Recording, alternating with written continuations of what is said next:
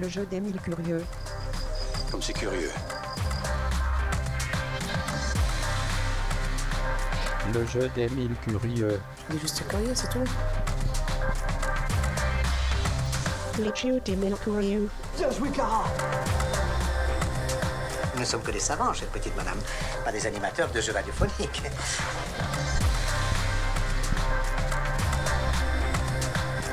Le jeu des mille curieux. Ah oui, c'est curieux.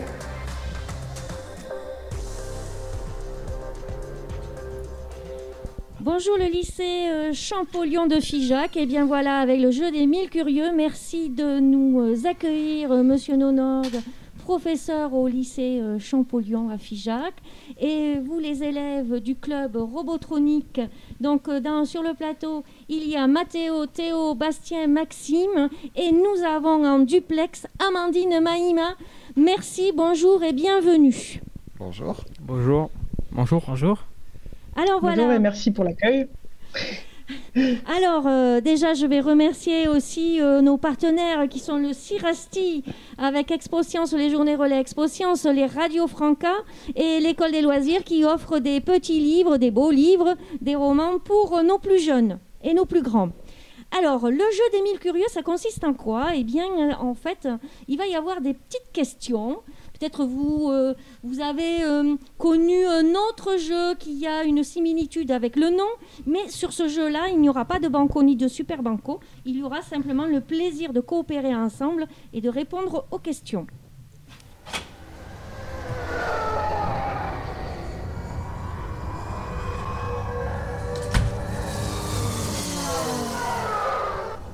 Station de commande, ici ST321, entrée en code bleu. Nous commençons notre approche désactiver le champ de sécurité. Le champ de sécurité sera désactivé dès que nous aurons reçu la confirmation de votre code d'identification. Restez en attente. Vous avez l'autorisation de passage. Nous commençons notre approche.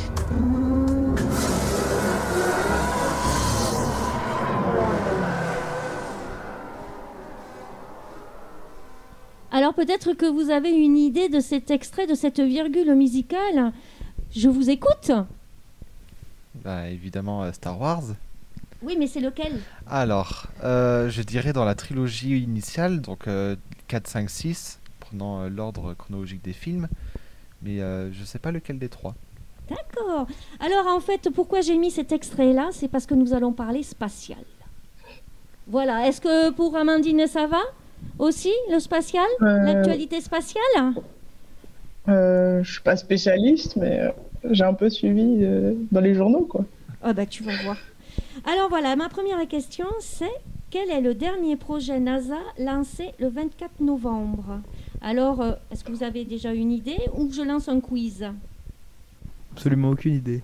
Ok, alors le quiz. Alors, premier A, petite A, tu as une C'est pas une histoire de blob? Haha. Petit A. Implanter une station sur la Lune. Soit petit B. Détruire des satellites inutilisés. Soit petit C. Dévier un astéroïde. Alors, quel est le nouveau projet de la NASA lancé le 24 novembre? Nous sommes aujourd'hui le 1er décembre. Il n'y a pas si longtemps. On l'a entendu dans les journaux, parmi tant d'autres choses, évidemment. Mais il y avait quand même cette actualité. Allez-y, posez des questions. Allez, allez, je veux vous entendre et je vais répondre par oui ou par non. Est-ce que c'était la NASA tout seul ou c'était en partenariat avec euh, l'agence européenne aussi C'était la, la NASA toute seule. Ah, monsieur Nonorgue? Alors, il y a une question, là, il y a eu, euh, il y a eu un problème avec, euh, alors, je sais plus si c'était la Chine ou la Corée qui a détruit un satellite par un, par un missile. Non, c'est la Russie, pardon, excusez-moi, la Russie qui avait détruit un satellite par missile et qui a fait de nombreux dégâts dans, dans, dans l'espace, beaucoup de- de- d'objets volants. Euh, une pièce, on va dire, euh, de plus de 10 cm de diamètre est dangereux pour la station ISS, justement, qui s'est passée il y, a, il y a peu de temps. hein. Il Je vais eu- vous arrêter, monsieur Nonorgue. Oui. Ça ne fait pas partie du tout des trois réponses proposées. De ramasser les, les- les- les déchets dans l'espace? Ah, Alors, Les si, justement. non, j'ai dit implanter une station sur la Lune, détruire des satellites inutilisés, Ouais, dévier un astéroïde. D'accord, j'aurais pensé euh, à détruire un satellite, mais. Eh bien non, Ah, c'est faux. Tant pis. Donc vous avez deux autres réponses. Alors est-ce que c'était pour implanter une station sur la Lune ou euh, dévier un astéroïde Parce que je vais vous dire, moi, à la NASA, je sais pas, euh, peut-être que Amandine, qui est doctorante, nous dira qu'est-ce qu'elle fait euh, dans les bureaux, mais je pense qu'à la NASA, ils jouent pas mal au billard. Et ça vous donne pas d'idée, ça, le billard, la Mais, euh, balistique J'ai dû en entendre parler et je crois que c'est dévié un astéroïde, non Bravo Bon, on peut t'applaudir. Ouais, il me semblait que j'avais vu ça, mais que c'était euh, avec euh, euh, le CNES ou l'ESA qui s'intéressait à cette question. Mais du coup, ouais, peut-être j'ai mal euh, vu Voilà, l'information. voilà. Après, euh, il y aura une autre question qui se rapportera à ça, Amandine, c'est pour ça. Donc, ce projet s'appelle Ouais. DART. Alors, euh, là, je le dis en français.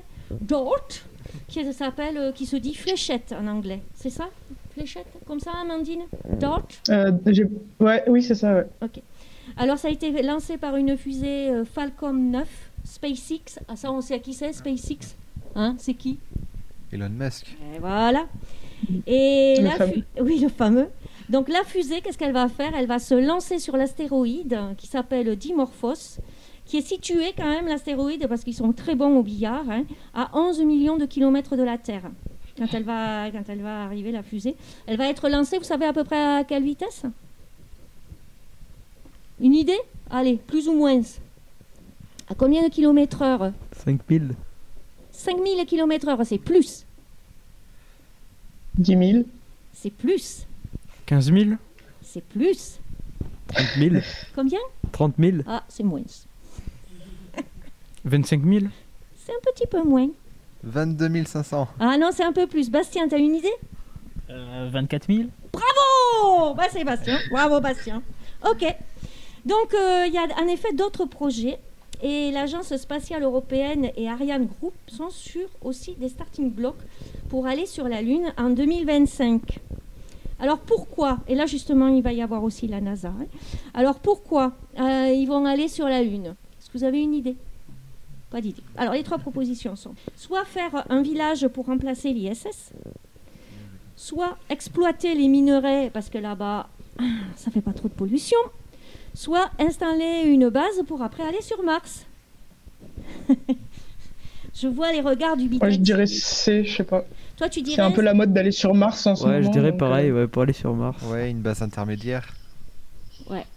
La base intermédiaire, c'est euh, c'est la NASA qui veut le faire, mais qui veut le, le faire avec euh, une station spatiale autour de la Lune pour après partir sur d'autres planètes. Et en fait, euh, là, eh bien, l'Agence spatiale européenne, elle, elle se dit que peut-être il va y avoir quelque chose qui va devenir obsolescent et qu'il va falloir peut-être déplacer. Qu'est-ce qui pourrait être obsolescent dans l'espace? Avec des gens qui vivent dedans. L'ISS. Eh oui, parce que tu sais qu'avant l'ISS, il y avait une autre station spatiale qui s'appelle. Alors le prototype est à la Cité de l'Espace. Si vous êtes allé visiter la Cité de l'Espace, on voit Amandine. Est-ce que tu es allée à la Cité de l'Espace? Euh, oui, mais je n'ai pas la réponse. Exactement pareil.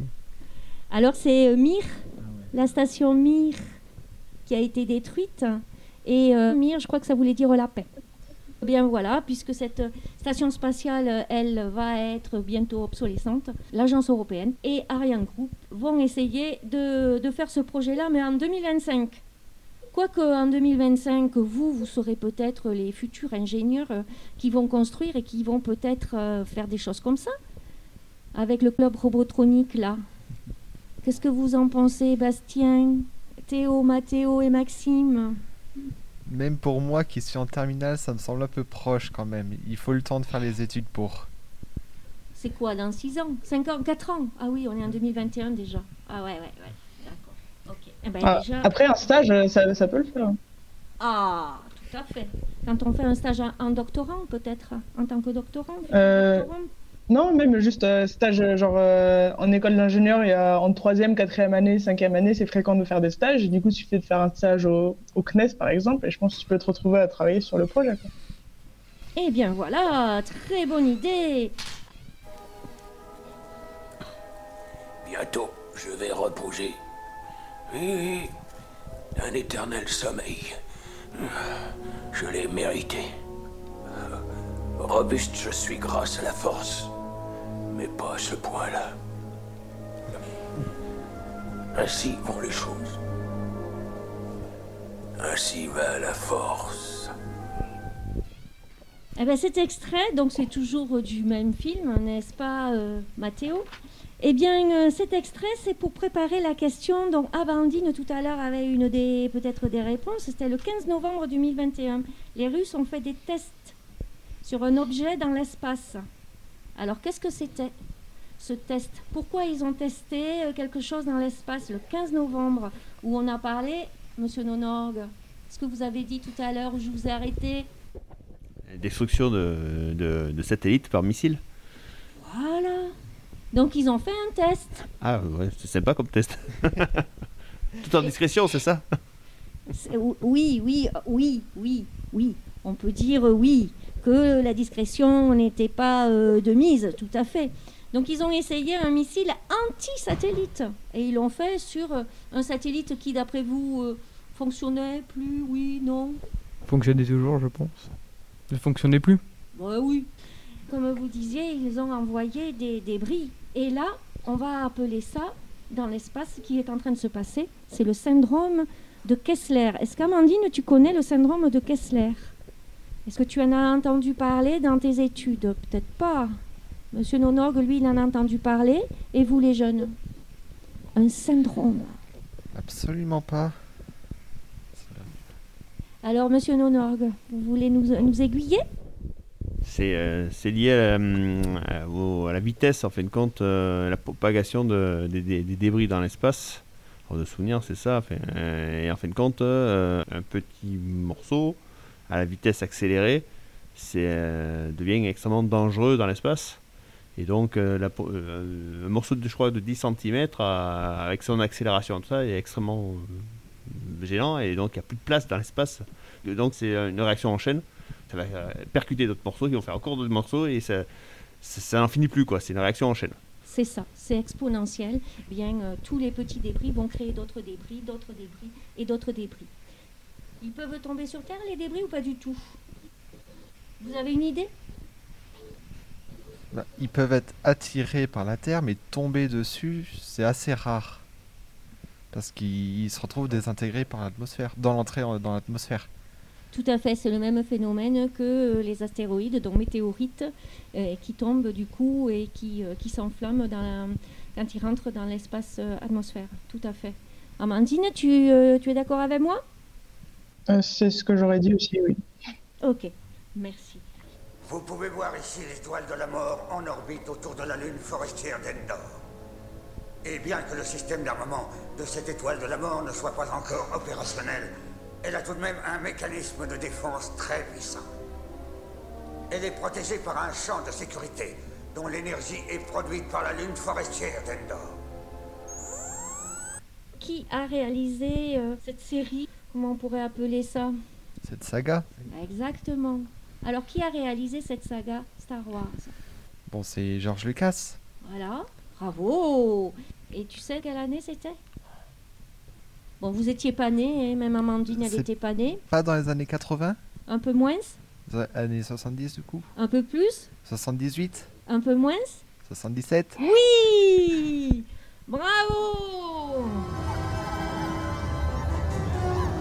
t'as le... T'as le peuple de la Lune qui te remercie.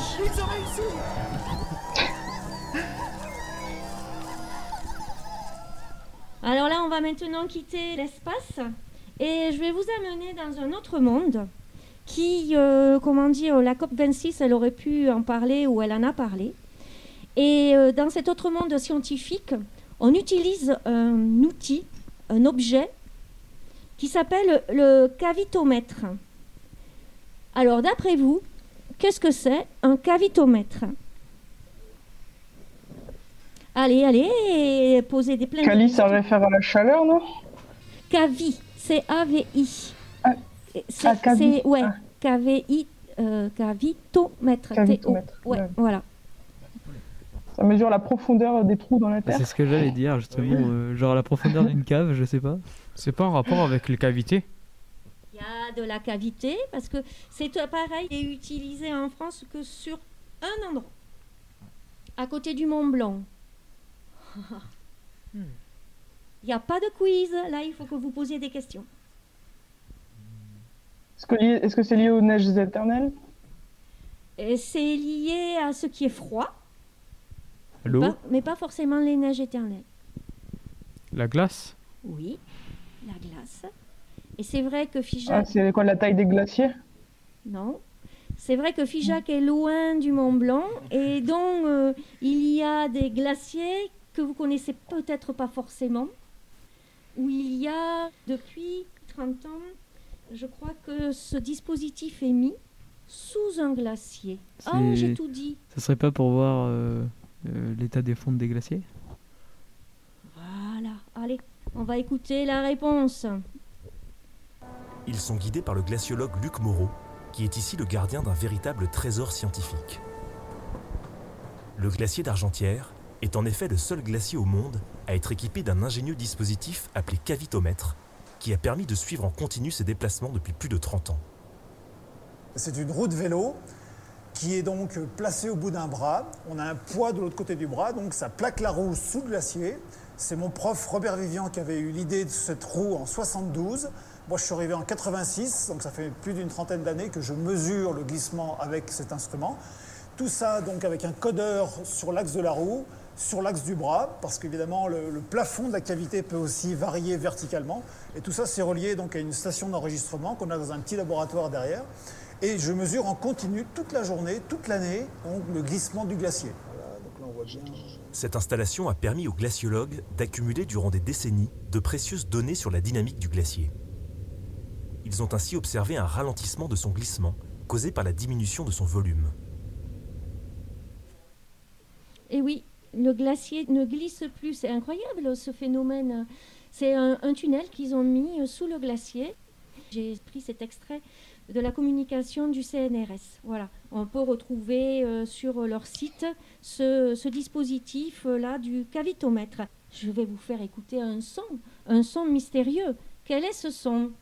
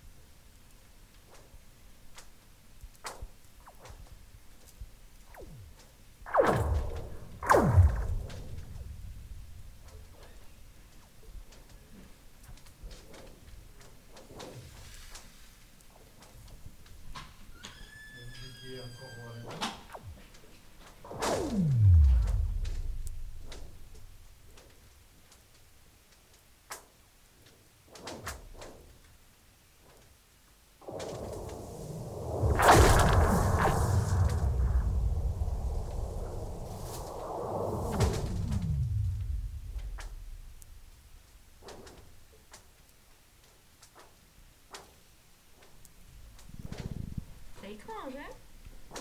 C'est étrange tout ça.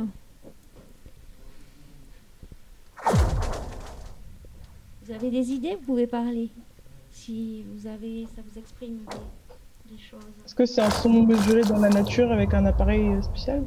C'est un son enregistré dans la nature, oui, tout à fait. Ça a un rapport avec les glaciers ou pas? C'est vrai que je suis pas très maline. oui. C'est un rapport avec la glace, oui. Mais où? Ah, c'est pas genre euh, la fonte des glaces, le bruit de- des glaciers de- qui fondent, un truc comme ça en Antarctique ouais. Non. Non, Non. parce qu'ils font et puis ils font la vague. Alors que là, il y a des bruits métalliques qui se réveillent de temps en temps. On a l'impression qu'il y a des câbles, oui. Ouais. On dirait des- c'est comme des câbles métalliques qui se tendent comme des- dans des haubans. Et euh, qui se tendent, quelque chose qui, qui est contraint, qui, qui, qui lâche par moment, hein, des, câbles, des câbles tressés. Ça en fait un peu penser à ce bruit-là. quoi. Mais euh, si c'est un son totalement naturel, non, ça n'existe pas les câbles naturels dans la nature. Donc il y a quelque chose qui doit bien craquer et qui est plus naturel que ça. Après, euh, Alors donc, c'est pas les glaciers en Antarctique? non. Il y a du froid, comme tu disais, Maxime? En fait, c'est un son qui a été enregistré euh, en hiver euh, 2005-2006 à Berlin. Et à Berlin, ben, Il y a comme euh, autour de Figeac, je pense, des lacs. Oui. Eh bien, euh, nous avons euh, Andreas Blick qui a mis son micro, donc un dispositif, sous la glace. Voilà, il a enregistré les craquements euh, que peut faire la glace. Si vous allez voir euh, le reportage du CNRS, vous verrez qu'ils mettent des cloches aussi sur la glace et ils envoient le son. Ils envoient comme ça une impulsion de son et ils voient où ça se répercute et combien de temps ça se répercute et tout ça pour voir la densité aussi de la glace. Voilà, ça vous a plu? Oh, ouais. Ouais, eh ben, j'ai- appris plein de choses. hein. super Bravo Voilà. Je vous remercie d'avoir participé à ce jeu des 1000 curieux ici à Figeac, en ce mercredi 1er décembre. Et petit générique de fin. Le jeu des mille curieux. Comme c'est curieux. Le jeu des mille curieux. Il est juste curieux, c'est tout. Le jeu des mille curieux. Bien joué, Clara Nous ne sommes que des savants, chère petite madame, pas des animateurs de jeux radiophoniques.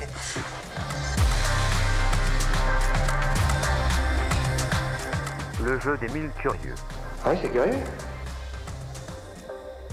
Merci à Amandine Maïma, Dr Olas, au CIRASTI Expo Sciences Occitanie, lycée Champollion de Figeac, les éditions L'École des loisirs et la région Occitanie.